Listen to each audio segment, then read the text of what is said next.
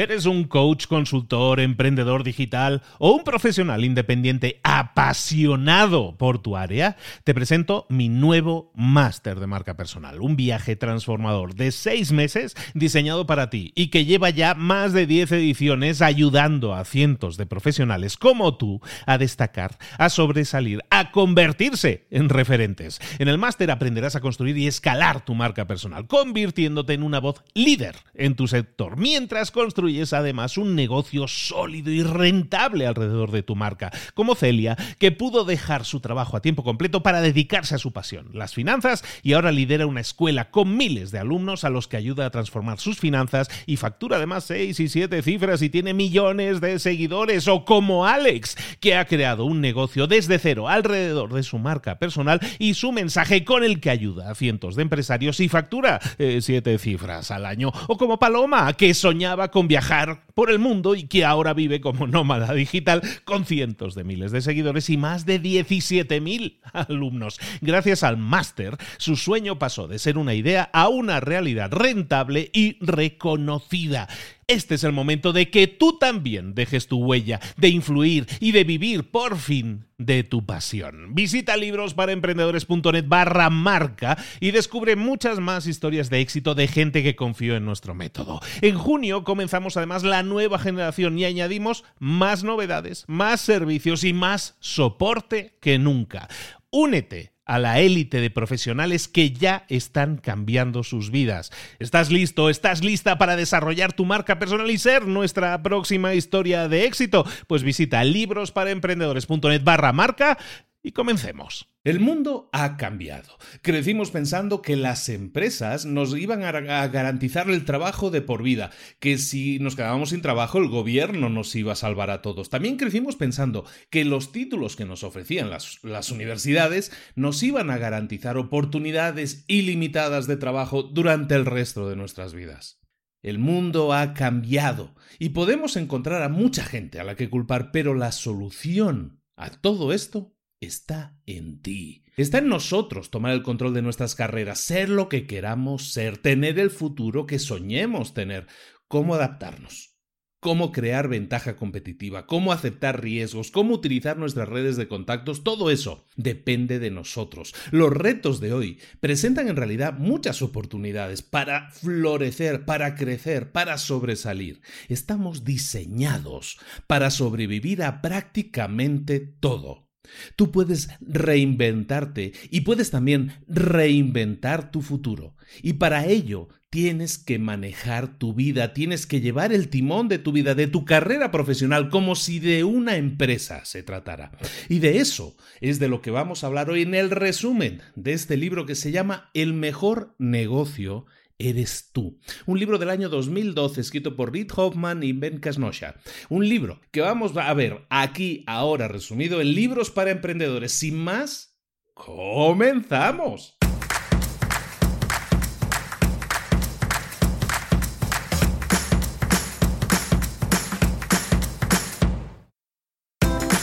Bienvenidos al podcast Libros para Emprendedores para alcanzar el éxito en cualquier negocio que quieras emprender, debes formarte, debes estudiar, aprender para emprender. Y para ello, no hay nada mejor que un libro. En el podcast Libros para Emprendedores te ayudamos de tres maneras. Primero, seleccionando los mejores libros del mercado para ayudarte a emprender, a mejorar en tu emprendimiento. Segundo, te ofrecemos gratis un resumen de los puntos más valiosos explicados en cada libro. Y tercero, te damos finalmente pasos a seguir para poner en práctica todas esas lecciones aprendidas y así poder acortar tu camino hacia el éxito. Ya sea marketing, ventas, liderazgo, emprendimientos, mentalización, eh, vamos a analizar lo mejor de lo mejor de los mejores libros del mercado y te lo vamos a dar todo bien masticadito y listo para ser aplicado. Soy Luis Ramos, empresario y emprendedor, y voy a acompañarte, si me lo permites, en este camino. Sin más, comenzamos. Muy buenas a todos, bien Bienvenidos un día más a Libros para Emprendedores. Aquí estamos de nuevo esta semana para hablar de un tema un tanto diferente. Siempre hablamos de, de emprender, de emprender nuestro propio negocio, ser dueños de nuestro, propio, de nuestro propio destino. Pero mucha gente sueña con eso, pero nunca lo llevó a la práctica. Y aún así se quedan soñando con esa idea de que yo tengo espíritu emprendedor, me gustaría emprender, eh, pero no dan el paso por cualquiera que sea la razón. Lo que vamos a ver en el libro de hoy es precisamente un, un tratado de cómo orientar tu carrera profesional si no puedes ser emprendedor, si no puedes dar ese paso de ser emprendedor. Porque es importante que sepas una cosa. Todos los humanos, todos los seres humanos somos emprendedores por naturaleza. Desde que estábamos en las cuevas, pintando allí en la pared con los, con los dedos, todos éramos emprendedores, éramos dueños de nuestro propio destino y teníamos que sacar de donde fuera eh, comida, eh, supervivencia, eh, abrigo, todo lo necesario para sobrevivir. Somos emprendedores, está en nuestro ADN.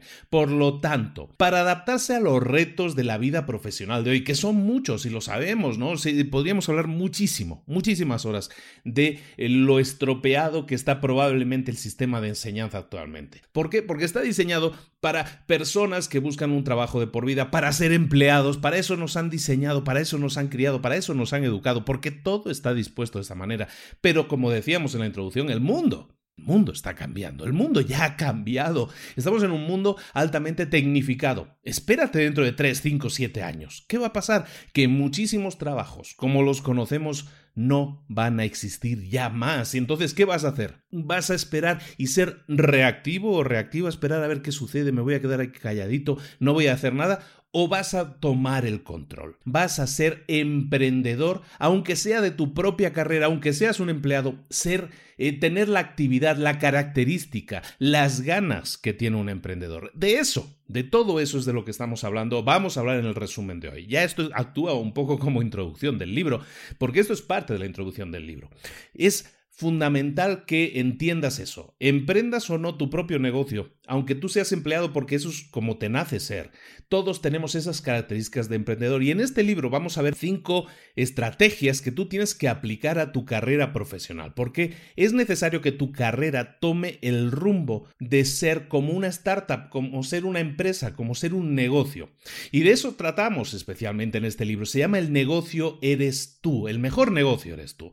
Se llama en inglés The Startup of You. Es un libro del año 2012. Está escrito por Reid Hoffman, que es el fundador, uno de los fundadores de una empresa muy conocida de redes sociales que se llama LinkedIn. Se escribe LinkedIn, se pronuncia LinkedIn. Bueno, pues Reid Hoffman escribe este libro en el año de 2012 junto con un emprendedor que se llama Ben Casnosha y no es el único libro que han escrito juntos, han escrito un nuevo libro, la verdad no lo he leído todavía el nuevo, pero este libro está muy bien en el sentido de que te anima a reenfocar, a rediseñar tu carrera para que no te quedes siendo fundamentalmente reactivo como nos han enseñado a hacer sino que empieces a tomar el control de tu vida. Como te decía, nosotros ya llevamos en el ADN eso de ser emprendedores, tenemos esos instintos. Lo que tenemos que hacer es reactivarlos, siempre han estado ahí. Y entonces, ya seas un empleado, ya seas un doctor, un maestro, un ingeniero, ya seas propietario de cualquier negocio, siempre tienes que tener la, actividad en el cerebro, siempre activo, el cerebro siempre activo, para poder em, pensar como emprendedor, para estar atento a nuevas oportunidades. Y vamos a ver esas cinco estrategias que te estaba comentando. Son estrategias impresionantes que tú puedes, que te, dan muchos resultados. Aquí siempre hablamos de lo mismo. Lo que, lo que yo siempre intento explicar y lo que siempre intento transmitir es que esto lo que hacemos, lo hacemos para buscar resultados, no lo hacemos para entretenernos o para pasar el rato. Todo aquí emprendedor lo que necesita es tener resultados. Y lo que vamos a hacer es aplicar eso, porque en el mundo actual, como decíamos en la introducción, se está globalizando, se está tecnificando de tal manera que los empleos como los conocemos van a terminar. Eh, eh, estamos hablando últimamente, siempre, ya lo mencionado en varios episodios. Hablamos de Uber, ¿no? Pues Uber es una empresa que está cambiando el negocio de los taxis, por ejemplo, ¿no? Lo mismo Airbnb, el negocio de los hoteles, ¿no? Todo eso está cambiando, eso está, son negocios que llaman disruptivos, ¿no? Pero no solo eso, la globalización también está cambiando nuestro entorno. La globalización, ¿qué es eso? Pues gente que está en la India y que puede hacer un trabajo para nosotros, o que está en Filipinas, o que está en cualquier otro país. Da igual, no tiene que ser un país tan alejado, puede ser el país de al lado, o puede ser la ciudad de al lado. Pero la gente eh, está trabajando para empresas que a lo mejor no ha visitado nunca. Y eso se debe a la globalización. La tecnificación, no solo eso, está cambiando cosas que no somos conscientes todavía a lo mejor, pero yo creo que seguramente has escuchado que existen coches que ya se están empezando a conducir solos, se manejan solos. ¿Eso qué va a hacer? Pues va a cambiar mucho la forma en que vemos nuestra forma de desplazarnos. Y va a cambiar y van a aparecer nuevas empresas y van a aparecer nuevas oportunidades. Eso de no asustarse cuando viene un cambio es importantísimo. El decir, no, es que esto va a ser o va a representar una nueva oportunidad, un nuevo, un nuevo paso para crecer. Eso es importante que lo tengas en cuenta. Esa es la actitud emprendedora. Decir, bueno, esto está cambiando, el mundo está cambiando. Yo no puedo encerrarme en un caparazón e ignorarlo me conviene entender cómo está funcionando el mundo ahora para así ser capaz de ver nuevas oportunidades de negocio. Ese es el espíritu del emprendedor. Entonces, que te quede claro eso. El mundo está cambiando, ya cambió, de hecho, y estás viviendo en un nuevo mundo. Entonces, te conviene concentrarte en crecer tu carrera, en desarrollar tu carrera profesional como empresario, como emprendedor, como profesional independiente o como empleado por cuenta ajena y buscar siempre invertir en ti, porque el mejor negocio siempre vas a ser tú. No ser un empleado que se esconde, sino un empleado proactivo, no reactivo. ¿De acuerdo? Entonces, para eso, lo que estamos diciendo, necesitas la mentalidad de emprendedor. Y la mentalidad de emprendedor, de emprendedor, comprende muchas cosas, pero en el libro se centran sobre todo en cinco puntos. Cinco puntos que tú tienes que desarrollar. Y es de lo que vamos a estar hablando en el libro, esas cinco grandes partes que vamos a desarrollar un poco. ¿De acuerdo? Lo primero es que tienes que desarrollar una ventaja competitiva. Eso cualquier emprendedor lo sabe. Si tú creas una empresa, tienes que hacerla diferencial, que se diferencie de las demás, ¿no? Crear una ventaja competitiva que significa significa? Ser diferente a los demás, destacar y al ser algo diferente, la gente que te escoja te escoja precisamente por ser como eres. ¿De acuerdo? Eso es la ventaja competitiva. Entonces, en tu carrera profesional, tú también tienes que intentar desarrollar tu ventaja competitiva. Tienes que ser consciente de tus activos, de tus aspiraciones, de la realidad del mercado también, de las necesidades del mercado también, como estamos diciendo, para desarrollar esa ventaja competitiva. Ese es el primer punto. El segundo punto es que tienes que desarrollar un plan de crecimiento personal que sea flexible y que sea, como es en una empresa también, eh, orientado a iterar, a repetir, eh, a corregir lo que no funciona para que funcione mejor. ¿De acuerdo? Un plan de crecimiento. Y eso es fundamental porque mucha gente, hablábamos en la introducción también, se piensa que el título que le dieron en la universidad ya le va a servir para toda la vida. Pues eso a lo mejor antes funcionaba, eso ahora ya no es una respuesta que funcione y tenemos que ser eh, conscientes de eso no lamentarnos de lo que hay, en qué se ha convertido este mundo, sino aprovecharlo y ver las oportunidades que se, que se esconden detrás de, de todos estos cambios que pueden ser muy positivos para ti. Ese es el segundo punto. El tercer punto es que construyas una red de relaciones en tu industria, en tu mercado, en tu tipo de negocio, que te sirvan para dar soporte a cualquier startup, a cualquier emprendimiento, a cualquier arranque. Y si tú eres un empleado, también, porque la gente dice, no, pues ¿para qué necesito relacionarme si yo soy un empleado? tengo mi puesto de trabajo. No, también necesitas, es importantísimo que desarrolles esa red de relaciones porque te va a servir como apoyo, como crecimiento, incluso para saltar lateralmente si fuera el caso. El cuarto punto que vamos a ver es el de que tienes que siempre estar buscando oportunidades. Todo esto son características de un emprendedor. No te estoy diciendo nada nuevo, lo hemos hablado en muchos libros de negocios de los que hemos visto, ¿no? Pero algo, eh, el enfoque que le dan aquí es el enfoque de decir, tú eres una persona que está desarrollando su propia carrera, tu propia carrera es tu mejor inversión, tu mejor negocio. Busca siempre, esté, estate con la antena puesta, buscando siempre oportunidades que a lo mejor en algún caso pueden involucrar riesgo. El riesgo bien medido puede darte grandes beneficios y eso es algo que un emprendedor sabe muy bien. El último punto, quinto punto que vamos a ver es el de que, bueno, hablábamos en el, tercer punto de que tienes que desarrollar esa red de relaciones, ¿no? Pues el quinto punto es básicamente utilizar tu red, la red que ya has creado, que estás creando, como inteligencia de negocios, que te dé respuestas, que te dé tendencias, que te dé opiniones, que te dé mensajes, que a lo mejor no están públicamente disponibles, pero que tú al tener una red en la, en la que confías, y que está metida en la realidad de ese negocio, te puede dar información que te va a permitir, eh, pues incluso sortear obstáculos o superar retos que se te puedan presentar. Esos son los cinco puntos que vamos a ver hoy. Vamos a comenzar con el primero, que no es otro que el de desarrollar tu ventaja competitiva, lo estábamos comentando hace un par de minutos. Y desarrollar la ventaja competitiva es ser diferente, diferenciarte de los demás. Como te digo, esto es un consejo, una estrategia que tiene que servirte, seas emprendedor o seas empleado. ¿eh? Y es algo importante. Cuando la gente te contrata o la gente contrata, compra tu producto o servicio, en definitiva, cuando la gente te elige, la gente te elige pues por tu capacidad, por tus habilidades, por tu energía a nivel personal o por los resultados que está buscando esa persona a través de tu producto o servicio. En el caso de ti como, como empleado, como, como incluso doctor, como profesional independiente, la gente valora eso, eh, valora aquello en lo que encuentra que es una diferencia, en, aquello en lo que tú le vas a dar un resultado. Recuerda que ese es el enfoque que tenemos que buscar siempre.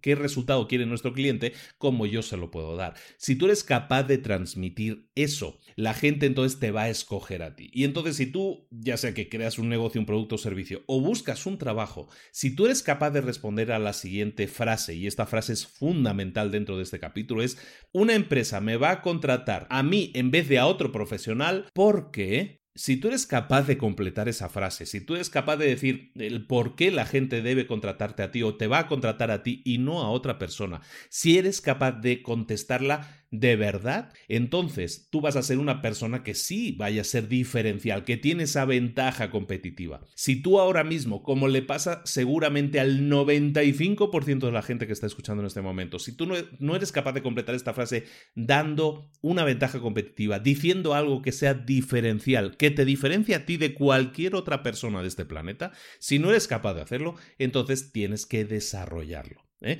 No, no quiero decir con eso que si no lo tienes ahora ya no lo vayas a tener. No nos pongamos pesimistas, no nos pongamos negativos. Una empresa me va a contratar a mí en vez de a otro profesional porque responde esa pregunta y hazlo correctamente, hazlo con algo que realmente sea diferencial y entonces sí tendrás, habrás desarrollado tu ventaja competitiva. Ahora, ¿Cómo se desarrolla una ventaja competitiva si no lo tienes? ¿Cómo puedo responder a esa pregunta si no puedo responderlo ahora? Bueno, hay tres fuerzas que tienes que tomar en cuenta, que tienes que tener en cuenta, perdón, para poder darle dirección, para poder definir tu ventaja competitiva. Esas tres fuerzas que tienes que tener en cuenta y son muy importantes y es una de las claves del libro. En realidad, pon mucha atención, ábrete de orejas, porque esto es lo que tienes que tener en cuenta. El primer punto, los activos. ¿Qué es lo que tienes ahora? ¿Qué es lo que ya tienes? ¿Cuáles son esos activos que, que, que, tú valoras como algo propio tuyo? Valor número uno o fuerza número uno, tus activos, lo que ya tienes. Valor número dos, tus aspiraciones y tus valores. ¿Cuáles son esos deseos profundos, esas metas, esa visión de futuro que tú tienes? Tu historia esencial, que decimos, y hay un taller que tengo por ahí al respecto. Pero ¿cómo desarrollar esas aspiraciones y esos valores? ¿Cómo desarrollar tu historia esencial? Tienes que trabajar y eso es algo personal que sale de dentro de ti. Y tu historia esencial es algo que te distingue de cualquier otra persona. Por lo tanto, es fundamental que la tengas clara, tu historia, esencial, tus valores, tus aspiraciones. El tercer punto, la tercera fuerza que tenemos que tener en cuenta es la realidad del mercado. Lo hemos comentado antes. Estás en un mercado que está en constante cambio, estás en constante versión beta, nunca existe la versión final de tu software. El mercado te está marcando siempre cambios. Tienes que estar siempre atento a esos cambios. ¿Por qué? Porque esto es como eh, esos toros mecánicos que están cambiando y están cambiando de dirección y de forma y suben y bajan y nunca sabes realmente lo que van a hacer, tú tienes que estar dispuesto siempre, en cualquier momento, a subirte a ese toro y aunque no sepas si va a girar a la derecha, a la, izquierda, si va a subir o si va a bajar,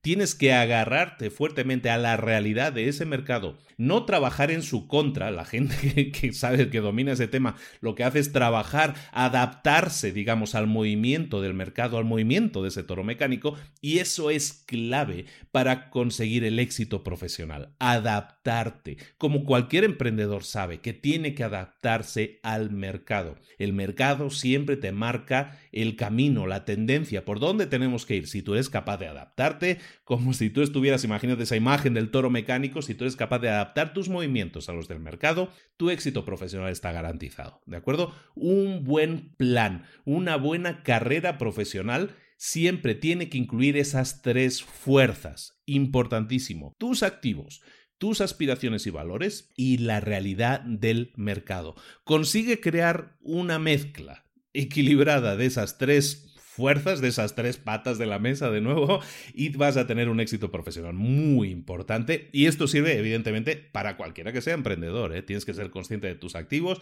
de tus valores y aspiraciones y de la realidad del mercado. Lógicamente. Todo esto son realidades del, de un emprendedor, que un emprendedor sabe. Lo que estamos haciendo es aplicarlas, que es lo novedoso de este libro, aplicarlas a toda esa gente que, que es empleada, que dice es que yo no soy emprendedor, no me puedo considerar emprendedor. Considérate emprendedor siempre que apliques estas técnicas que son típicas de emprendedor, a tu propia carrera profesional para ver cómo los resultados se multiplican. ¿De acuerdo? Entonces hablamos de estas tres fuerzas, ¿no? Los activos, aspiraciones y realidad del mercado, pero tiene, eh, tienes que también tener en cuenta otras posibles estrategias. Y una es la que yo también hablo muy habitualmente, que es la de encontrar tu nicho de mercado, ¿no? En el libro lo llaman que escojas una colina en la que haya menos competencia. Y, es lo mismo, es buscar un nicho de mercado. Si tú eres un entrenador personal, un ejemplo que también pongo muy habitualmente, si tú eres un entrenador personal, pues, pues probablemente te vaya a costar encontrar clientes, porque igual que tú hay 800. ¿Por qué? Porque no tienes una ventaja competitiva, no tienes algo que te diferencie. Pero si tú eres un entrenador personal que se enfoca en poner en forma a mujeres que han tenido un hijo y que quieren recuperarle la figura y, quieren y tienes un programa que consigue recuperar la figura para mujeres que acaban de tener hijos y lo consigues en 21 días probablemente eso eso es un nicho de, mercado mucho menos eh, batallado, mucho menos competido que el nicho de mercado de soy entrenador personal, trabajo en un gimnasio. Evidentemente eso te va va a hacer que tu nicho de mercado, es decir, tu público objetivo sea menos. Hay muchas menos embarazadas que gente en general, pero por lo mismo también es un nicho que está mucho menos competido y entonces destacar, ser diferente, lo que estamos hablando en este punto, tener una ventaja competitiva va a ser mucho más fácil en este nicho de mercado que en un nicho de mercado mucho más genérico. Por lo tanto, si tienes que aprender nuevas habilidades, si tienes que especializarte, entonces lo que tienes que hacer es hacerlo, estudiar, especializarte, porque eso te va a permitir estar en un mercado mucho menos competido. ¿Qué, ¿Quién gana más? ¿Un cirujano que trabaja en em, operaciones de restauración de la columna vertebral o un médico de familia?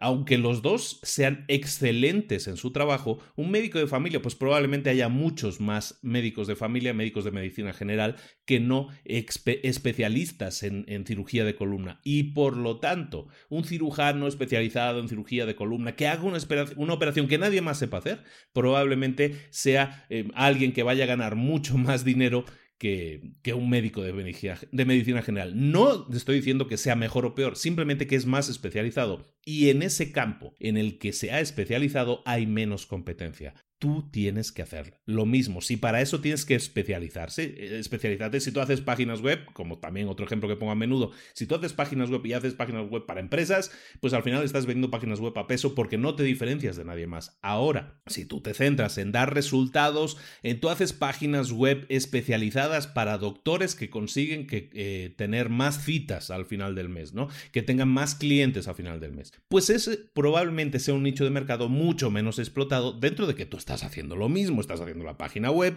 con todas tus habilidades y con todo tu buen hacer. Pero si tú te especializas en ese nicho de mercado, vas a tener menos competencia, vas a poder destacar más fácilmente y vas a crear tu propia ventaja competitiva, que es el primer punto de, de lo que tú tienes que hacer a nivel profesional. ¿no? Recuerda que si tú eres un empleado, entonces tú me dices, ¿y yo cómo aplico esto si soy un empleado, si yo no soy un emprendedor, si yo no quiero buscar mi nicho? De la misma forma, si tú tienes que especializarte y a lo mejor eres... Eh, no sé, eres abogado, pero es un abogado genérico y a lo mejor lo que puedes hacer es especializarte en ser abogado de de divorcios. Pues a lo mejor eso te puede servir para ser un abogado más distinguido o más fácilmente. Si tú te especializas, eh, te dedicas horas y horas a aprender sobre todo de ese tema de divorcios, ¿no? O de lo que sea, es un ejemplo. Entonces va a resultar que te conviertes en el líder, el experto, que es un tema que yo también trato mucho, el, te conviertes en el experto de ese mercado. Entonces, si aunque tú trabajes en un bufete de abogados, si tú te especializas, si tú te conviertes en el mejor en ese nicho de mercado, tú tienes una ventaja competitiva. Y esa ventaja competitiva te sirve para destacar en tu bufete de abogados como empleado, pero también te sirve para destacar ante otras empresas, ante el mercado en el que tú te estás moviendo. Y a lo mejor hay otros bufetes de abogado que, abogados que de repente son, son conscientes de que tú existes, de que tú ofreces una ventaja competitiva que ellos a lo mejor no tienen. Ah, es que ese tío es muy bueno. Yo no tengo a nadie así en mi bufete. Vamos a hablar con ese hombre y a lo mejor le ofrecemos. Y de repente tu carrera profesional se lanza porque te has especializado en algo eh, y, como hemos dicho, ¿no? eres consciente de tus activos, de tus aspiraciones, de la realidad del mercado y te has especializado en algo que, que, que está en demanda y que resulta que te ha convertido en el experto en ese nicho de mercado. Entonces, el primer punto, resumiendo, ventaja competitiva. Sé consciente de lo que quieres, de tus activos. Si tus activos no incorporan lo que tú ves como realidad del mercado, haz que sea parte de los activos. Es decir, si tú detectas que en el mercado se necesita un abogado de tal o cual tipo o un diseñador de páginas web de tal o cual tipo y tú no lo eres todavía y es uno genérico, digámoslo así, Especialízate, caramba. Aprende más de eso, especialízate, hazte abogado, especialista o diseñador de páginas web de ese nicho de mercado y vas a ver cómo tu ventaja competitiva aparece y de repente de ser alguien anónimo, de ser uno más de los 50.000 abogados o diseñadores de páginas web, te conviertes en el único especialista del mercado para un determinado nicho de mercado. ¿Y qué pasa entonces? Que triunfas, que tu carrera profesional, que tu éxito profesional se lanza brutalmente porque te has especializado en ese nicho de mercado. Otra característica, y ya pasamos ahora sí al segundo punto, que el segundo punto sería que estés plan, que tengas planificación, pero que también estés dispuesto a adaptarte. Ese podría ser el gran resumen del segundo punto. Y, y, lo digo porque, y hablamos de este punto porque es muy importante. Dentro del mundo empresarial, dentro del mundo de un emprendedor, Siempre se dice que tenemos que tener un plan, ¿no? Pero también tenemos que ser flexibles. Un buen emprendedor tiene que tener ambas cosas. Definir un plan, y por eso siempre se habla del plan de negocios y todo eso, pero como base, ¿no? Como un punto de, de trabajo inicial. Pero siempre nuestros clientes nos van a definir si estamos bien o no estamos bien, si el producto que estamos o servicio que estamos ofreciendo cumple o no con unas necesidades. Eso nuestros clientes lo definen. Nuestro mercado finalmente es el que define si el plan que hicimos es correcto o hay que modificarlo. Entonces un emprendedor siempre va a saber que en el mundo actual tiene que estar eh, tiene que estar ligeramente planificado, pero sobre todo muy elástico, muy flexible y muy dispuesto a cambiar. Entonces, eh, planificar, pero también adaptarse es fundamental. Este es el segundo punto del que estamos hablando. Entonces, en una carrera profesional, si tú eres un empleado o tú eres un, em, un profesional independiente, ¿qué es lo que tienes que hacer? Pues eh, recibir esta enseñanza y adaptarla y, y asimilarla dentro de tu propia carrera profesional. Por lo tanto, como consejo a aplicar o como estrategia a aplicar, en el libro te hablan de que tienes que adoptar lo que llaman la planificación ABZ. ¿Qué es la planificación ABZ? Pues básicamente es de alguna manera tener un plan pero estar dispuesto a ser elástico para adaptarte. Es como la implementación de esta idea. ¿Qué es la planificación ABZ? Bueno, la planificación ABZ básicamente es que tengas tres planes. El primero, el plan A. Evidentemente la primera letra de la ABZ, pues el plan A. ¿Cuál será el plan A? Siempre el plan A, tu plan A va a ser aquello que estés haciendo actualmente. Estábamos hablando en el punto anterior que tú estás creando tu ventaja competitiva o ya la tienes, ya la has creado. Entonces, ese es tu plan A, seguir en esa línea, definir eh, la ventaja competitiva y ponerla en funcionamiento, ofrecerla al mercado, trabajarla. Ese es tu plan A. ¿Por qué? Porque es lo que tú has pensado que te va a funcionar. Ahora, el planificación ABZ, pues tenemos el plan B. La segunda letra es el plan B, ¿no? Y es algo que también se menciona, no estamos diciendo nada nuevo, ¿no? ¿Qué es tener un plan B? Pues tener un plan B es tener una idea sobre la que, a la que puedas pivotar, una idea a la que puedas acudir, una idea, un camino, si quieres, una nueva ruta que puedas tomar en caso de que el plan A falle, en caso de que el plan A no funcione como nosotros teníamos planificado o previsto. A veces puedes eh, pivotar del plan A al plan B porque no esté funcionando y a veces pivotas porque has descubierto que hay una nueva oportunidad. Un plan B puede ser una oportunidad completamente diferente. Te centraste en el plan A porque tenía que ver con tus activos, pero a lo mejor descubres otra nueva tendencia en el mercado. Recuerda que también tenías que estar atento a eso. Entonces vas a definir un plan B que te permita pivotar hacia ese plan B si detectas que esa oportunidad de mercado es mejor incluso que la que tú adoptaste como plan A, como estrategia primaria a seguir. Y entonces hablamos de la planificación ABZ.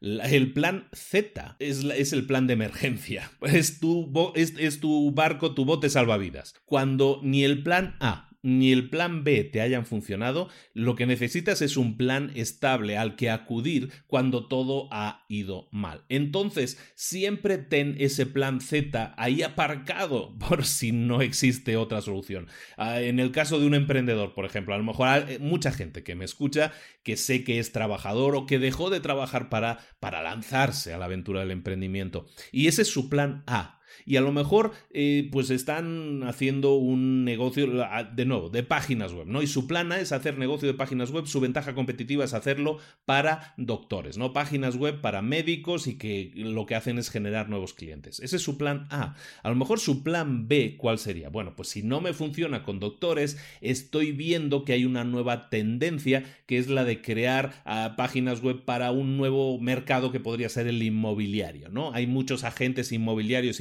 independientes que no tienen página web y ese va a ser mi plan B. Si no me funciona con los doctores, que yo creo que como tienen más dinero seguramente eh, puedan pagar los precios que yo estoy pidiendo, pues entonces ese es mi plan A. Mi plan B, pues si no funciona, lo que haré será proponérselo a, este nuevo mercado que está, está, abriendo, que es el de los inmobiliarios independientes. Ese es mi plan B. Y mi plan Z, pues oye, si no me funciona ni una cosa ni la otra, a lo mejor lo que yo voy a hacer es tener las puertas abiertas en alguna otra empresa en la que he detectado que no están trabajando correctamente correctamente y aunque a mí me encantaría ser emprendedor, y no quiero dejar de ser emprendedor, a lo mejor lo que voy a hacer es mantener una puerta abierta en determinada empresa que sé que tienen problemas con su desarrollo de páginas web y siempre voy a tener esa oportunidad ahí aparcadita, es el plan Z, si no, si no me funciona ninguna otra cosa, yo sigo necesitando ingresos mensuales, ¿qué voy a hacer? Pues bueno, pues voy a acudir a esa empresa que a lo mejor se interesaron por mí, me ofrecieron trabajo y a mí no me enamoraba, a lo mejor, pero es un plan Z, o sea, necesito comer, bueno, eso me va a dar de comer, va a ser un trabajo nutritivo mientras yo puedo volver a definir un, a redefinir mis planes A y mis planes B. ¿De acuerdo? Entonces, en este segundo punto que tenemos que ser eh, planificados, pero también estar dispuestos a adaptarnos, lo que tenemos que hacer es siempre estar eh, atentos a las necesidades del mercado, tener clara cuál es nuestra ventaja competitiva, trabajar en ese sentido, nuestro plan A, pero si no funciona, cambiar a un plan B que también tenemos que tener planificado, y si no, un plan Z que sea evidentemente a lo mejor no nos va a enamorar tanto, pero recuerda, eh, va a ser nutritivo en algunos aspectos y eso también es necesario. No nos podemos olvidar de que eso es algo que nosotros necesitamos tener muy en cuenta y es que necesitamos comer. Tenemos familia, tenemos necesidades, eso también lo tenemos que cubrir y muchas veces un emprendedor, lo hemos dicho, se enfrenta a fracasos, se enfrenta a, fallos, a errores que, o cosas que pensó que iban a funcionar y no funcionan. Lo mismo para un empleado. A veces un empleado toma decisiones y su plan A es me voy a enfocar en trabajar en esta empresa porque tiene lo que yo necesito en este momento. Y eso no funciona porque esa empresa se hunde o fracasa y, eso que, cómo, en qué posición deja al empleado. Las sensaciones son las mismas. Las sensaciones son las mismas, sea tu empresa o no sea tu empresa. Por eso te digo que el mejor negocio siempre es tú pensar en ti como un negocio, también si tú eres empleado. Entonces enfócate también en ese sentido en tener planificado salidas, ¿no? Un plan A, un plan B, un plan Z incluso, para que de esa manera veas que delante de ti hay opciones. De nuevo, ¿por qué tenemos que hacer eso? Te, te remito a lo que estaba yo diciendo en la introducción, porque el mundo ha cambiado, porque los empleos ya no van a ser para toda la vida. Y eh, aunque a la gente no le guste escucharlo, esa es la realidad. Y cuanto antes aceptes esa realidad, entonces estarás antes preparado para adaptarte, tendrás esa elasticidad para definir planes A, planes B, planes Z y no rasgarnos las vestiduras si es que ahora me quedé sin trabajo. Yo pensé que toda la vida me iba a quedar en esa empresa y eso ya no es así. Prepárate para el cambio. No es malo el cambio si eres capaz de ver oportunidades. Este episodio llega hasta ti gracias al Instituto de Emprendedores. Uno de los problemas más críticos que yo tuve durante todo el tiempo que trabajé en el corporativo de un banco internacional fue que quería ser emprendedor. Yo siempre he querido ser emprendedor y quería iniciar mi propio negocio, pero no sabía realmente qué es lo que había que hacer, qué pasos tomar, no sabía decidir siquiera qué idea tenía que tener para poder arrancar el negocio. Hoy en día, tampoco es que yo tenga una garantía al 100% de que algo, un negocio, una idea de negocio vaya a funcionar, pero lo que sí tengo es un sistema. Lo que tengo es un plan paso a paso, que me garantiza que la idea de negocio que yo vaya a arrancar es la mejor idea posible, y está orientada a un público objetivo y soluciona el problema que tenga ese público. Además, el sistema que yo utilizo me permite comprobar prácticamente sin inversión si un negocio funciona, y también me permite hacerlo crecer y automatizarlo prácticamente desde el inicio. ¿Cuál es esa forma de conseguir arrancar negocios que te proporciona tranquilidad, ingresos, tiempo libre y libertad de movimientos? Yo lo llamo el plan Midas. El plan Midas es un sistema de 5 fases y 10 pasos que te lleva de la mano, desde no tener idea de negocio hasta tener un negocio funcionando exitosamente y de forma automática. Llámalo si quieres eh, incubadora y aceleradora a la vez. El plan Midas, como te digo, es un sistema paso a paso, repetible, probado con éxito, y con herramientas súper fáciles de utilizar con vídeos, plantillas, documentación. El Plan Midas es el corazón de mi Instituto de Emprendedores. El eh, Instituto de Emprendedores es la plataforma educativa para emprendedores que no quieren darse el lujo de esperar y que quieren resultados ya. Al inscribirte al Instituto de Emprendedores tienes acceso completo a todo el plan Midas. Tienes además acceso a cursos complementarios, a un coaching grupal conmigo en directo todas las semanas, para que si tienes alguna duda o consulta que te esté bloqueando, tengas respuesta directa para saber cómo eliminarla y cómo continuar a toda velocidad hasta llegar a tu meta. Conviértete en un emprendedor de verdad. Inscríbete hoy mismo a institutodeemprendedores.org, que es el patrocinador del episodio de hoy.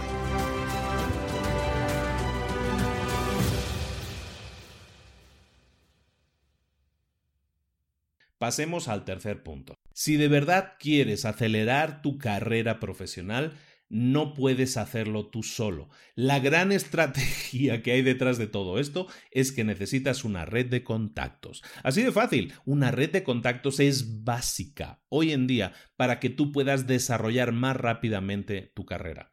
¿Y qué significa tener una red de contactos? Pues es básicamente tener, igual que en una empresa, un equipo de gente que esté ah, aliada de alguna manera contigo, que funcione como un consejero, incluso como funcionan en las empresas, pero que estén orientados sus consejos a tu crecimiento, a tu desarrollo personal. Pueden ser eh, recursos clave, pueden ser gente que te genere oportunidades, que te dé información, cualquier cosa que te pueda esa gente va a ser válida, pero te va a permitir tomar decisiones más informadas o saber de oportunidades que de otra manera no hubieras conocido. Generar una red de contactos grande es fundamental. Ahora, también te digo una cosa. Este libro está escrito por el señor fundador de LinkedIn, que básicamente lo que tiene es una, una red social que lo que hace es crear una red de contactos y es que tengas una red de contactos activa. Entonces, él hace muchísimo hincapié, evidentemente, porque está, como decimos en español, no está barriendo para su propia casa, ¿no? Está trayendo, eh, pues crea tu red de contactos. Ah, por cierto, mi empresa se dedica a eso, ¿no?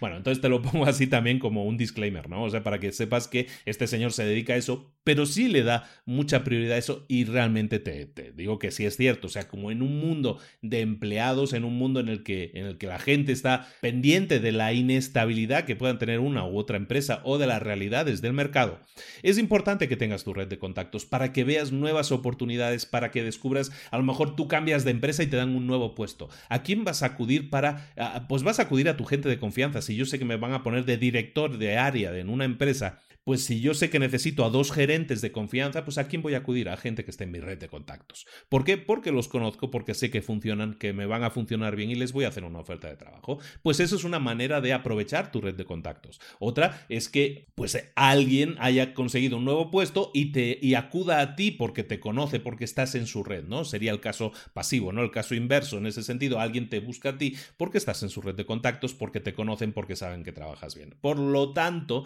eh, para ambas cosas para que si tú consigues un buen puesto y estás buscando a gente con la que confíes, vas a acudir a tu red. Si es el caso contrario, si alguien consigue un buen puesto o alguien consigue un buen puesto y tú quieres dar el salto, quieres cambiar porque te atrae esa oportunidad que está esa persona, pues como está en tu red de contactos vas a tener muy fácil acudir a él y, o a ella y decirle, oye, pues eh, me interesa, quiero, tengo esta inquietud, ¿cómo lo ves? ¿no? Eso es fácil de hacer si tienes una red de contactos. Ojo, una red de contactos no quiere decir que sea una red de amigos, es como lo de Facebook, ¿no? Es que yo tengo 5.000 amigos en Facebook. No, tú no, o sea, amigos, la palabra amigo como tal eh, eh, tiene una, una, connotación mucho más privada, ¿no? No estamos hablando de que tengas un pequeño círculo de amigos, lo lo que estamos hablando es que tengas un círculo amplio de conocidos, de colegas, de personas con las que tienes cosas en común, como por ejemplo, pues pudiera ser, mmm, si tú eres abogado, ¿no? Que estamos hablando, pues que tú tengas una red de abogados, de gente que esté en tu mismo mercado, en tu misma industria, y que tú conozcas y a los que puedas acudir simplemente pues para echarte un café, para hablar de la situación de las cosas, cómo le está yendo, o, o cosas que esa persona está detectando como oportunidades, amenazas del mercado, todo eso es válido, ¿de acuerdo? Entonces no confundamos amigos, no estamos hablando aquí de una amistad de ven a mi boda, ¿no? Estamos hablando de conocidos en tu red, en tu industria. Estamos hablando de conocidos en tu red, en tu industria, en tu mercado que te puedan ayudar pues a tener esa conexión con el propio mercado para oportunidades, amenazas o incluso opciones de, de, de, cambiar de trabajo. ¿De acuerdo? Eso sí, como en todo, como en redes sociales, que es algo que se está poniendo muy de moda hablar de eso, siempre tenemos que construir relaciones que sean genuinas, gen re relaciones verdaderas. Cuando tú no conoces a alguien y llegas pidiéndole algo, eso no es establecer una relación verdadera. ¿Cómo estableces una relación verdadera? ¿Cómo te haces amigo de alguien? Normalmente porque compartes gustos, cosas comunes, porque has compartido un buen momento en, en, algún, en el pasado seguramente, o porque tú le das algo, le complementas, le, le, integras algo que esa persona no tiene y viceversa, ¿no? Y esa persona te complementa a ti de una u otra manera. Entonces, sin entrar en el tema de amistad, ¿no? Pero simplemente estás compartiendo cosas comunes y, y, y, hay una especie de complemento entre uno y otro. Eso es construir una relación genuina, una relación en la que no solo uno da, sino que también recibe que compartes aspiraciones, que compartes sueños, que compartes activos, que compartes metas, que compartes eh, conocimientos que uno tiene o el otro tiene sobre la realidad del mercado, todos esos tres puntos que hemos comentado antes. Eso es lo que buscamos cuando buscamos construir relaciones genuinas, gente con la que compartir genuinamente. Genuino significa de verdad, ¿no? Es decir, nada impostado, que lo estás haciendo porque de verdad sientes que es algo que disfrutas haciendo. Entonces, crear esas relaciones profesionales es fantástico y no es difícil hacerlo. Eh, y, te soy sincero, a mí, por ejemplo, y me pongo ahora como ejemplo, a mí me llega muchísimo, muchísimo mail, muchísimos requerimientos en LinkedIn también, por ejemplo, para ser amigos, para ser contactos míos. Eh, pero mucha gente llega a mí pidiéndome cosas. Oye, ayúdame, dame esto. Eh, ¿Por qué no te interesa el negocio que te voy a proponer? E, esa no es la manera de crear relaciones genuinas. Esa no es la manera de llamar la atención de alguien. No, ¿cómo vas a llamar la atención con una relación genuina? Ofreciendo algo, dando algo primero. Lo que estamos diciendo, ¿no? El toma y, el toma y daca, el dar y recibir es importante, pero sobre todo si tu intención es sacar provecho de alguien. Primero, esa persona le tiene que interesar que dejarse sacar provecho. Por lo tanto, necesitas generar, construir una relación primero. Si no lo haces, no te va a funcionar. ¿De acuerdo? Entonces recuerda que tus resultados dependen de la fortaleza o van a depender siempre de la fortaleza de tu red existente, de tu red actual. Si no tienes una red, empieza a trabajar en ella. Es uno de los más grandes activos que vas a tener a nivel profesional. Recuerda que estamos hablando a nivel profesional y si tú quieres ser un empleado o trabajas en este entorno más empresarial, pues te aconsejo que tengas una red lo suficientemente amplia para estar siempre informado, con la que compartas activos, con la que compartas consejos, trucos, en una red en la que todos nos ayudemos a crecer. Y esa red que en la que todos nos ayudemos a crecer, básicamente va a ser la red que te va a dar mucho éxito empresarial, porque va a ser la red de la que vas a obtener oportunidades, de la que vas a obtener eh, amistades, conocidos, gente en la que confiar a, nivel, a nivel empresarial. Y eso es fundamental para tener éxito en cualquier negocio. El siguiente punto que un emprendedor tiene como característica de carácter, podríamos decir así incluso, es que es curioso. Cuando eh, cuando aparece un problema, mucha gente se esconde, ¿no? Y la gente se queda encerrada, e enfocada en eso, ¿no? Hay un problema, hay un problema, tenemos que solucionarlo o no podemos solucionarlo, ese es un problema muy grave. El emprendedor es por naturaleza curioso y siempre va a buscar el porqué de las cosas. Eh, una característica de un emprendedor es que pregunta mucho por qué.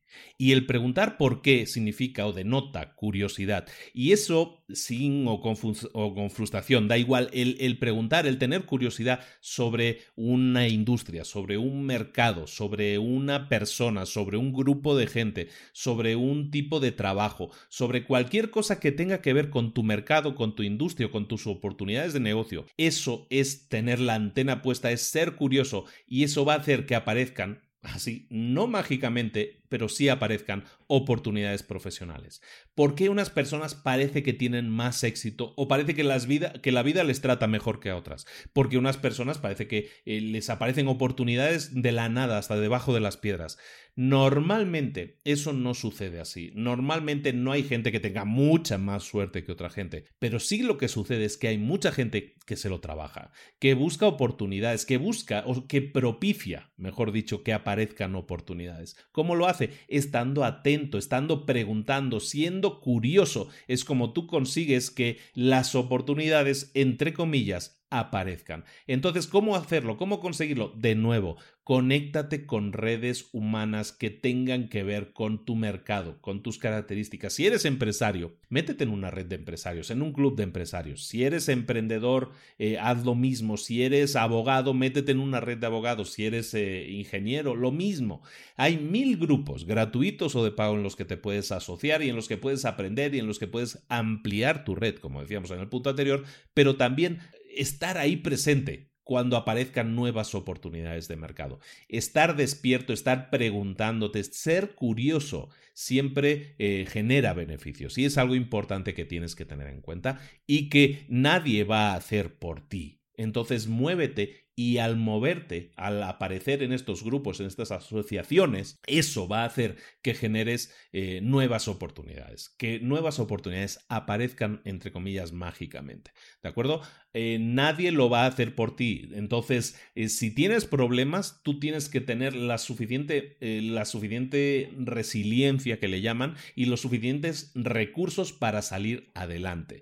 Entonces, siempre estate despierto, siempre estate preguntando y cuando un problema aparezca, pregúntate el por qué, intenta corregirlo, intenta salir adelante, porque nadie lo va a hacer por ti. Entonces, esa, esa lucha, esa batalla en la que estás, eso es algo que también es característica de un emprendedor y que tú también como empleado tienes que incorporar como característica. Si te fijas, al final estamos dando vueltas a lo mismo, ¿no? Es que no podemos, tenemos que dejar como empleados de ser reactivos y pasar a ser proactivos. ¿De acuerdo? El siguiente punto del que quiero comentar, que también sale en el libro, es que debemos aprender a tomar riesgos, a aceptar los riesgos que puedan aparecer. Los riesgos no son el enemigo, son parte de la vida. Hay gente que, que teme a que aparezcan riesgos. Hay gente que busca la estabilidad máxima absoluta. Eso no existe. Los riesgos son parte de la vida. De hecho, es, es, inteligente enfrentar a los riesgos, porque de los riesgos enfrentados es de donde va a salir el aprendizaje, la enseñanza, el crecimiento, el desarrollo personal y también las oportunidades. Cuando tú eres capaz de aceptar que puede haber riesgos en tu plan A o en tu plan B o en tu plan Z, de ahí es de donde van a salir también oportunidades, posibles oportunidades de negocio. Evidentemente, los riesgos, como todo, no hay que tomarlos a la ligera, hay que analizarlos, ser capaces de gestionar el riesgo, aprender cómo analizar el nivel de riesgo en una situación no es fácil. Y no existe una regla, no existe un tratado que te diga cómo analizar un riesgo y obtener una respuesta definitiva para que tú evalúes si lo tomas o no lo aceptas o no lo aceptas. Pero tienes que evaluarlo, tienes que analizar los riesgos y más en un mundo en el que vivimos, en el que todo está cambiando constantemente, tenemos que estar constantemente analizando los riesgos porque el, algo que puede parecer arriesgado hoy, a lo mejor ya no lo es dentro de un mes. Como el mundo está cambiando tan rápido y las condiciones del juego, digamos, también cambian tan rápido, como te digo, un, un algo arriesgado hoy puede no serlo de aquí a un mes. Entonces, qué cosa podemos o qué, qué, podemos hacer para analizar esos riesgos que pueden aparecer y ver si son oportunidades o no, si aceptarlos o los, eh, si nos, nos, los echamos o no nos los echamos. Bueno, tienes que intentar contestarte a una, de, bueno, no a una, a todas estas preguntas. Ahí te van. La primera pregunta que te tienes que responder es que, o bueno, o comentario incluso es que Normalmente cuando algo lo ves muy arriesgado, normalmente no es tan arriesgado como te imaginas tendemos a ser pesimistas. Entonces pregúntate, ¿realmente es tan arriesgado como parece? ¿O será que la gente está exagerando un poco con lo de este riesgo? Entonces, contéstate esa pregunta. Una segunda pregunta. En el peor de los casos, si acepto ese riesgo, en el peor de los casos, eh, ¿la pérdida sería tolerable o intolerable? Es decir, ¿puedo, ¿puedo soportar el golpe si tomo esta decisión y no sale bien? Esa es una de las grandes preguntas, ¿no? Pero mucha gente siempre, en el tema de planes de negocio, por ejemplo, siempre cuando uno diseña el plan de negocio de su empresa o lo que sea, siempre, em, siempre tiene en cuenta el mejor de los casos, ¿no? Porque vamos a vender tanto y en el primer mes vamos a vender esto y vamos a tener ingresos y todo eso. Pero, ¿y en el peor de los casos? Mucha gente, no, mucha gente, prácticamente nadie analiza el peor de los casos. Hazte esa pregunta, ¿qué pasaría si no vendo nada? ¿Es, un riesgo tolerable o intolerable? ¿O lo puedo tolerar durante cuánto tiempo? Ese tipo de, de, respuestas que son incómodas, porque uno tiene la ilusión de que las cosas le salen bien, evidentemente, pero ese tipo de preguntas son las que hacen que tú tomes mejores decisiones. Si sabes que no puedes tolerar un fracaso, eso va a hacer probablemente que tomes la decisión de no aceptar ese riesgo, de no, de no arriesgarte. Siempre considera el peor de los casos y siempre considera si vas a poder aceptarlo, si vas a poder eh, asumirlo o no. Otra pregunta que te puedes hacer es de ¿puedo cancelar esta decisión si veo que la cosa no va bien del todo? Es decir, si yo tomo una decisión y a medio camino de la ejecución de esa decisión decido, no, mm, mm, ¿sabes qué? Me doy cuenta de que no es una buena idea, tendría posibilidad de cancelarla. Cuando es algo que haces tú solo, siempre vas a tener esa, opción normalmente, ¿no? Pero cuando dependes de otros, cuando dependes de créditos o dependes de gente que está poniendo materiales o maquinaria, o simplemente cuando hay otros socios cuando eso sucede, ¿existiría la forma de que tú cancelaras tu participación a medio camino? Si eso no es así, entonces a lo mejor el riesgo es demasiado elevado. Tienes que valorarlo. Esto no son respuestas. Yo no doy las respuestas. Yo te pongo las preguntas, tú pones las respuestas. Y esas respuestas son las que te tienen que ayudar a decidir si eh, hay mucho riesgo o poco riesgo. Y eso también te va a ayudar a decidir si eh, para ti es un riesgo. Y, mira, a veces hay cosas que parece un riesgo para la mayoría de la gente, pero cuando tú lo analizas, resulta que para ti no es tan arriesgado, porque cada persona es diferente. Entonces recuerda que siempre lo que para uno puede ser arriesgado, para ti puede ser lo más normal del mundo, ¿no? O sea, hay gente que, que me vino ahora la imagen, ¿no? Hay gente que salta de precipicios ¿no? Y a mí me gusta el paracaidismo y la idea de saltar y todo eso, pero a veces veo a gente, ¿ves que esa gente que va con un con esos trajes como que vuelan, ¿no? O sea, que son trajes así que llevan como tela entre los brazos y las piernas, es básicamente son como moscas humanas que se tiran de un precipicio y empiezan a volar entre árboles y entre cañadas y todo eso. No se me ocurre nada más arriesgado en este mundo que eso. Sin embargo, hay gente que lo hace y hay gente que ha valorado el riesgo de que eso implica y para ellos a lo mejor no es tan arriesgado o porque dominan mucho esa técnica entonces su capacidad de, de, arriesgarse es menor que la mía, ¿no? Entonces, evidentemente lo que para mí es lo más arriesgado del mundo mundial, para otra persona es lo más normal del mundo porque lo hace todos los días. Entonces, por eso te digo que la capacidad de analizar de los riesgos siempre tiene que ser individual. No te fíes de los comentarios de otros. Siempre intenta responder a estas preguntas, ¿no? También considera tu edad, el punto en la vida en el que te encuentras. E, esto, si tomas esa decisión, esa es otra posible buena pregunta. Si tomas esa decisión, esos los riesgos que va que se pueden producir de aquí a muchos años son reales o no son reales. Es un riesgo puntual que se va a solucionar en un mes o dos. El, tener en cuenta el tiempo también es interesante porque lo que, como te decía, ¿no? Lo que es arriesgado hoy, si tomo esta decisión hoy que todavía no sabemos lo que va a pasar con los coches que se conducen solos, pues a lo mejor dentro de tres meses ya no es una decisión arriesgada. Pero claro, a lo mejor dentro de tres meses todo el mundo tomaría esa decisión, entonces va a haber una competencia muy grande, pero si tú la tomaste antes, si tú asumiste ese riesgo, resulta que te vas a quedar con un gran porcentaje del mercado. Esos son los tipos de decisiones que tú tienes que tomar. Eso es como tú tienes que ponderar, como tú tienes que puntuar el riesgo y tomar decisiones de acuerdo a eso. Y ahora sí, el último punto, lo última, la última estrategia que tienes que tener en cuenta está muy relacionada con una que ya hemos visto antes. Hablábamos, como te decía, ¿no? De la red de contactos que tú tienes que generar porque es importante que la tengas, ¿no? Esa red, y este es el último punto, eh, te va a proporcionar información, te va a generar inteligencia de negocios. Y la inteligencia de negocios es importante, es lo que hemos estado comentando durante toda esta hora. Estamos hablando de tus activos, de tus aspiraciones, de las realidades del mercado. Esas son cosas que tú tienes que valorar siempre a la hora de, de construir, de diseñar tu carrera profesional.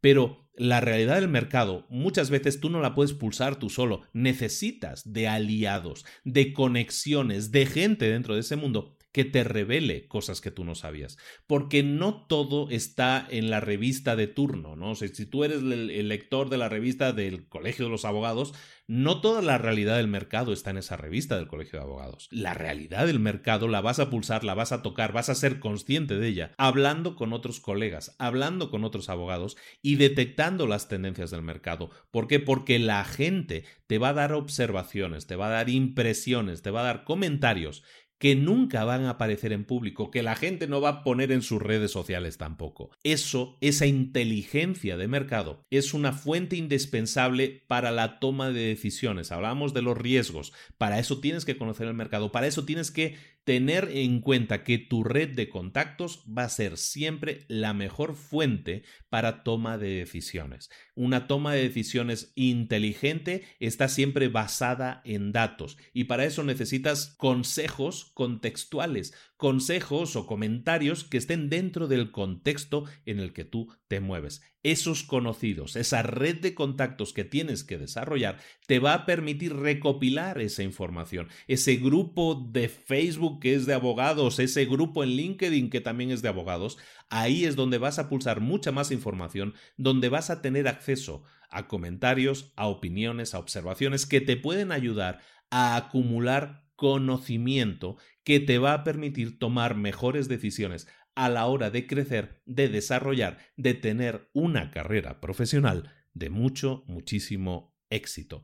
En resumen, y ya terminando con el libro, ¿qué tienes que hacer? Generar una red de contactos, siempre alimentar eh, tu conocimiento del mercado y luego tener muy claro tus activos, tus aspiraciones, tus metas, tu historia esencial y esa realidad del mercado que estamos diciendo. Eso es lo que te va a permitir dominar el mercado, en un mercado en el que todo ha cambiado, en, que, en el que las reglas están cambiando constantemente, el estar atento a esos cambios, el estar atento a las nuevas reglas en las que se mueve el mercado y saber que lo que te prometieron en la universidad ya no va a ser realidad, eso te va a permitir ser, eh, tener, como le dicen, la, la, cintura mucho más ágil, ser capaz de dar un golpe de cadera mucho más fácil para de esta manera romper con el estándar también que se espera de ti, tomar las mejores decisiones, en algún caso arriesgadas, que puedan cambiar para bien tu, eh, la carrera, el futuro profesional que te espera. ¿De acuerdo?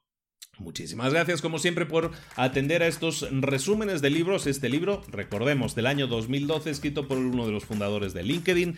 Un libro muy interesante de Startup of You. La, la, traducción que a mí me gustaría es eso, ¿no? La startup eres tú, de alguna manera. Que te trates a ti mismo, a tu carrera profesional, como tratarías a una startup, a una empresa, a un emprendimiento. O como dicen en el título español de este libro, el mejor negocio siempre vas a ser tú.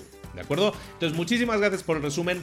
Pido muchos votos, pido si te ha gustado el resumen, si esto te puede ayudar en tu carrera profesional. Si tienes alguna duda, si tienes algún comentario, coméntalo en la página de Libros para Emprendedores. Deja comentarios en donde sea que lo escuches, ¿no? En iVoox, en YouTube, en la propia página de Libros para Emprendedores.net. Que siga la conversación, que haya conversación. Sabes que tenemos el grupo también de Facebook Retos para Emprendedores, que este mes estamos poniendo el reto definitivo, que es que crees un emprendimiento, que crees una empresa. Todo eso lo puedes hacer en el grupo de retos o, simplemente comentar sobre un episodio o comentar sobre una, sobre una idea que yo he puesto encima de la mesa en un episodio y que tú preguntes, oye, ¿cómo puedo aplicar esto en mi propio negocio? Se trata de comunicarse, se trata de, de preguntar, de obtener respuestas, de obtener resultados, de probar y equivocarse, de crecer, de desarrollarse, de eso se trata todo eso, ¿de acuerdo? Entonces para eso mucha comunicación, mucha comunicación y para que este episodio y todos los otros episodios de Libros para Emprendedores los escuche cada vez más gente, lo único que te pido como siempre es que votes, que me dejes eh, cinco estrellitas en iTunes si es posible y un buen comentario en iTunes que nos ayude a crecer, que sea una, una, pues una buena retroalimentación, ¿no? De todo eso se aprende y que cada vez lo hagamos mejor y que cada vez tú obtengas más valor de todos estos episodios. Muchísimas gracias de nuevo, un abrazo muy grande de Luis Ramos, nos vemos en un próximo episodio de Libros para Emprendedores, hasta luego.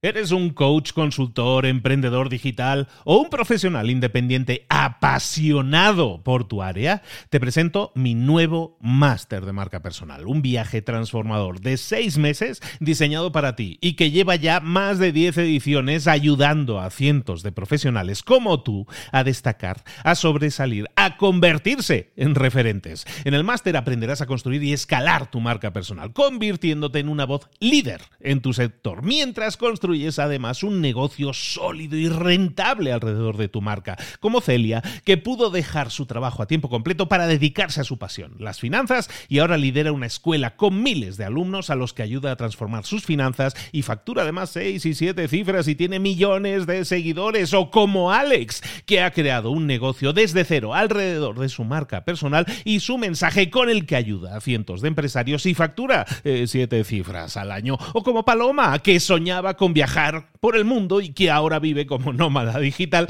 con cientos de miles de seguidores y más de 17.000 alumnos. Gracias al máster, su sueño pasó de ser una idea a una realidad rentable y reconocida. Este es el momento de que tú también dejes tu huella, de influir y de vivir por fin de tu pasión. Visita librosparaemprendedores.net barra marca y descubre muchas más historias de éxito de gente que confió en nuestro método. En junio comenzamos además nueva generación y añadimos más novedades, más servicios y más soporte que nunca. Únete a la élite de profesionales que ya están cambiando sus vidas. ¿Estás listo? ¿Estás lista para desarrollar tu marca personal y ser nuestra próxima historia de éxito? Pues visita librosparaemprendedores.net barra marca y comencemos.